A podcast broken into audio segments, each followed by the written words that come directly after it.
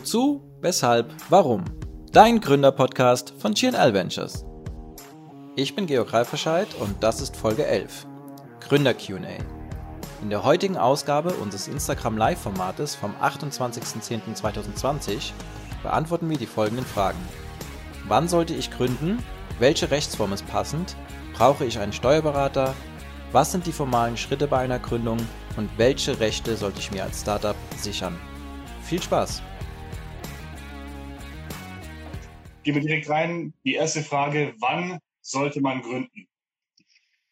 Ja, wieder eine dieser typischen Fragen, die äh, oft gestellt werden, wo es auch ist meine mittlerweile meine Pauschalantwort oder meine häufigste Antwort, die man nicht pauschal beantworten kann. Ähm, ich persönlich bin ein Freund von, haben wir auch mittlerweile, glaube ich, gelernt, äh, pragmatisch und ähm, schnell loslegen, lieber früher als zu spät. Und insofern ähm, denke ich, äh, dass gerade jetzt je nach Rechtsform, ich glaube, das ist ja auch die zweite Frage heute, äh, man schon relativ früh starten kann. Also ein Gewerbe anzumelden und einfach loszulegen, damit man auch zum Beispiel eben Kosten absetzen kann und ähnliches und auch für sich so symbolisch und, und vielleicht auch mental das verbindlich zu machen, das äh, habe ich persönlich immer für mich als, als sehr wichtig und positiv angesehen. Also insofern war ich immer jemand, der relativ schnell gegründet hat, formal und meistens dann ja auch bei den ersten Gründungen immer mit einem klassischen Gewerbeschein Einzelunternehmen und aber auch selbst bei GBRs, UGs habe ich dann auch immer relativ schnell diesen Schritt vollzogen, um das für mich praktisch auch verbindlicher zu machen, um jetzt nicht irgendwie in irgendwelchen Zweifeln oder wo auch immer sich zu verlieren. Und das ist ja so ein bisschen dieser Punkt, der, glaube ich, jetzt dann wichtig ist. Was ist der Hintergrund dieser Frage? Ja, also warum denkt man jetzt zu überlegen oder abwarten zu müssen? Ähm, geht es dann darum, dass man irgendwie noch mehr Informationen sich beschafft oder ähnliches. Und insofern äh, denke ich, weil es auch oftmals formale Hintergründe haben kann, rechtliche, haftungsrechtliche, dass man dann lieber mal früh als zu spät gründen sollte, ja. Jetzt hast du gerade schon von Rechtsbelangen äh, gesprochen. Das ist, wie du gesagt hast, die nächste Frage, die Rechtsform. Also welche Rechtsform ist denn eigentlich so sinnvoll für den Anfang? Ja, also für den Anfang sicherlich, wie ich eben sagte, äh, am einfachsten wirklich ein Gewerbeschein, äh, also sprich, wenn du das alleine machst, einzunehmen, wenn zu zweit, dann äh, machst du daraus eine GBR. Ähm, also eine Gewerbeanmeldung ist ja letztlich für eigentlich für jede Gerechtsform erstmal auch formal notwendig.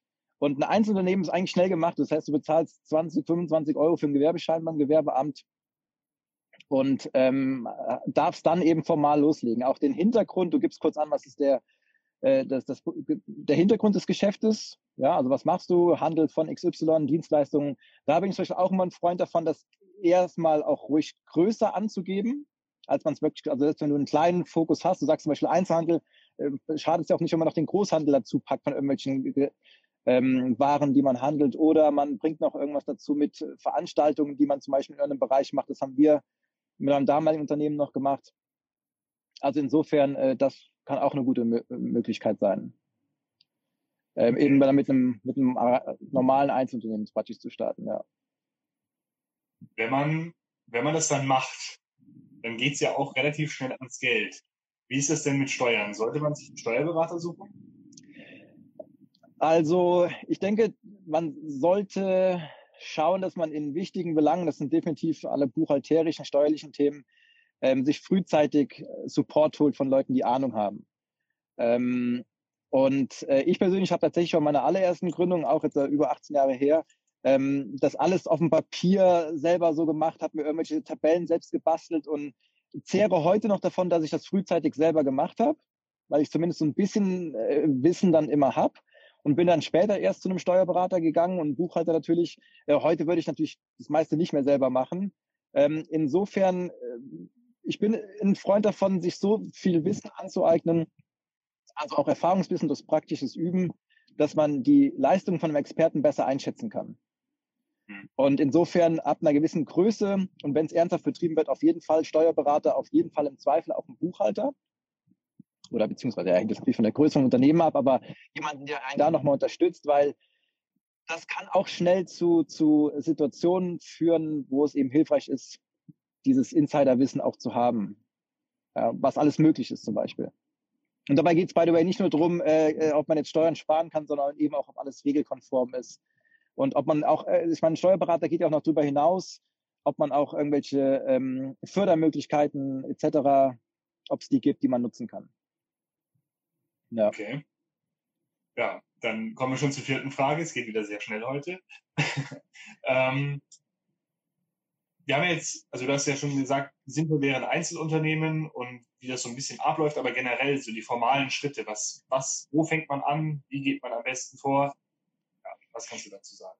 Ja, ähm, also auch da ist es tatsächlich so, dass die, die formale Gründung selber ganz viel in Bewegung setzt. Das heißt, ich gehe zum Gewerbeamt, melde mein äh, Gewerbe an, dann kommt, wie gesagt, erstmal auch unabhängig von der Rechtsform, die legt man zwar dann auch, äh, teilt man meistens dann auch mit, aber unabhängig davon, und dann gehen meistens die Meldungen automatisch ans Finanzamt oder auch an die Kammern, Industrie- und Handelskammer, äh, andere Verbände.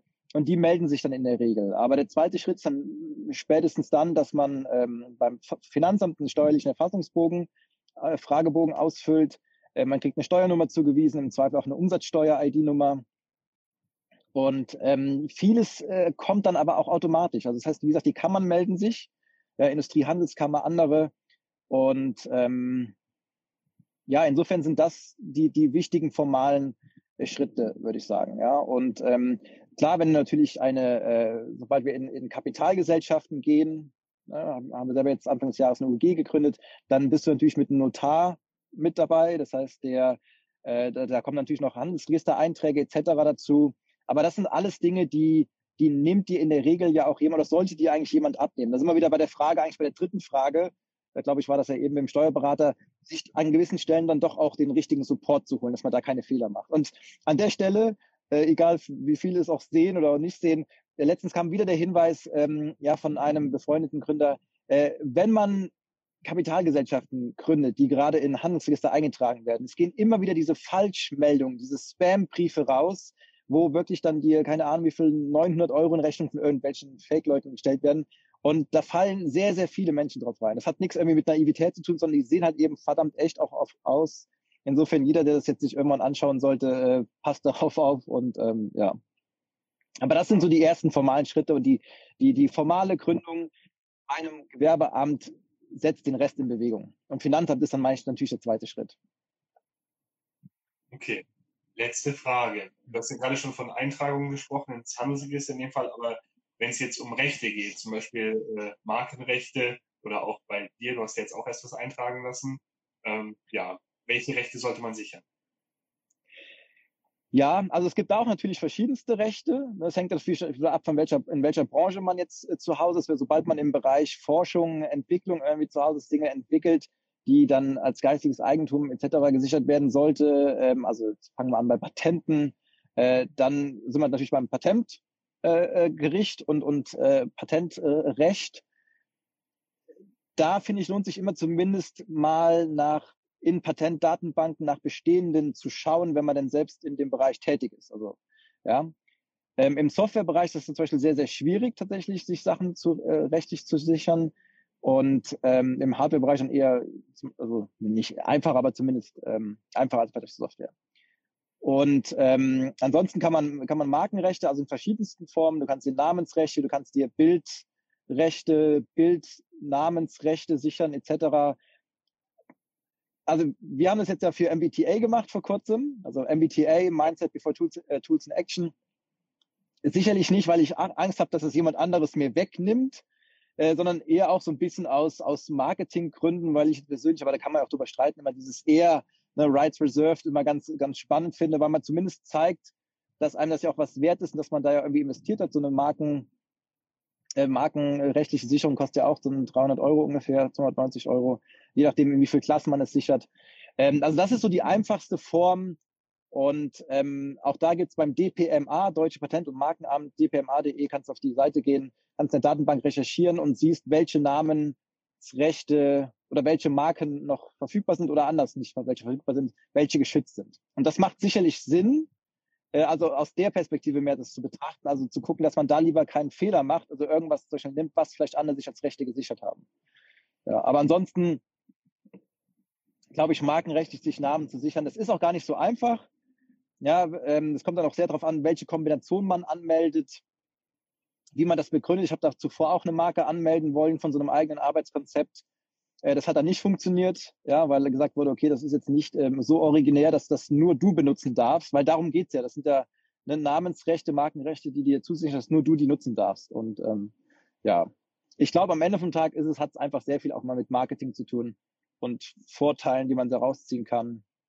Also auch zum Beispiel diese Dinge, dass ja immer wieder, man hört es ja, dass auch Apple gegen ein kleines Café irgendwo geklagt hat. Oder jetzt gibt es ein anderes Startup, wo die Gründer zum zweiten Mal markenrechtlich verklagt werden. Ja, ähm, das hat dann im Zweifel auch mehr PR-Hintergrund und, und ist dann aus diesem Grund rechtlich gesichert worden, sage ich mal. Ne? Vielen Dank fürs Einschalten. Wir freuen uns über dein Feedback und deine Fragen unter www.gnl.ventures. Bis zum nächsten Mal bei Wozu, Weshalb, Warum? Dein Gründerpodcast.